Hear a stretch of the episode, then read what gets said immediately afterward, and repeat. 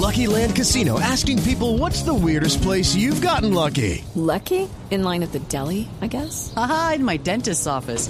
More than once, actually. Do I have to say? Yes, you do. In the car before my kids' PTA meeting. Really? Yes. Excuse me, what's the weirdest place you've gotten lucky? I never win and tell. Well, there you have it. You can get lucky anywhere playing at LuckyLandSlots.com. Play for free right now. Are you feeling lucky? No purchase necessary. Void where prohibited by law. 18 plus. Terms and conditions apply. See website for details.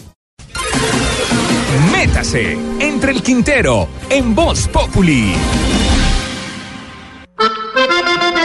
El escudo de Colombia, en vez de tener un cóndor de los Andes, debería tener una lora, porque aquí todos nos la pasamos repitiendo lo que dicen los demás.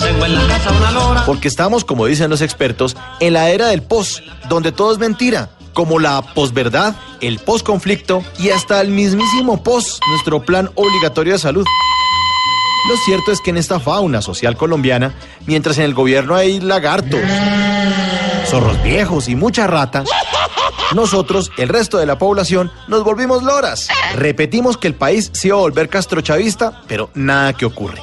Repetimos que unas cartillas que iban a volver homosexuales a nuestros hijos. Y yo la verdad todavía no conozco a alguien que le han dado un diploma por marica. Repetimos que el presidente Santos es un socialista inmundo del siglo XXI y se la pasa gobernando con gente de derecha y favoreciendo a los empresarios. Repetimos que Peñalosa es Peñalúcer y resulta que ganó unas elecciones, entonces no es tan perdedor como lo señalan.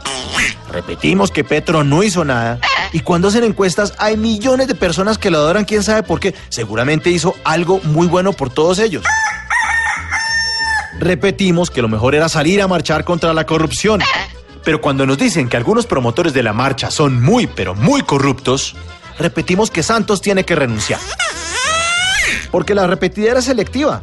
Repetimos que tocaba salir a marchar en contra de la corrupción de Santos, pero no en contra de la corrupción de esos funcionarios de Uribe, ni en contra de la corrupción de Ordóñez, ni la de Mario Uribe, el primo del expresidente, señalado por sus nexos con parapolíticos. Y repetimos que si Popeye ya pagó cárcel, pues también podía salir a marchar. ¿Cómo se llama?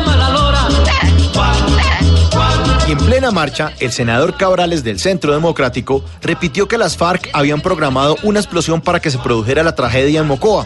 Después lo desmintió, ¿no? Dijo que él solamente estaba repitiendo algo que le dijeron.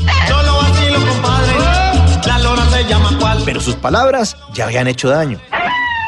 Repetimos y repetimos y por eso nos vamos a seguir repitiendo. ¿Cómo se llama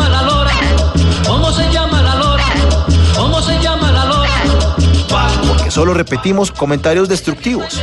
Hoy Mocoa necesita de nuestra ayuda, pero está bien difícil, porque preferimos no pensar, sino repetir. Y es imposible construir un país destruyéndolo. Si quieres se lo repito, es imposible construir un país destruyéndolo.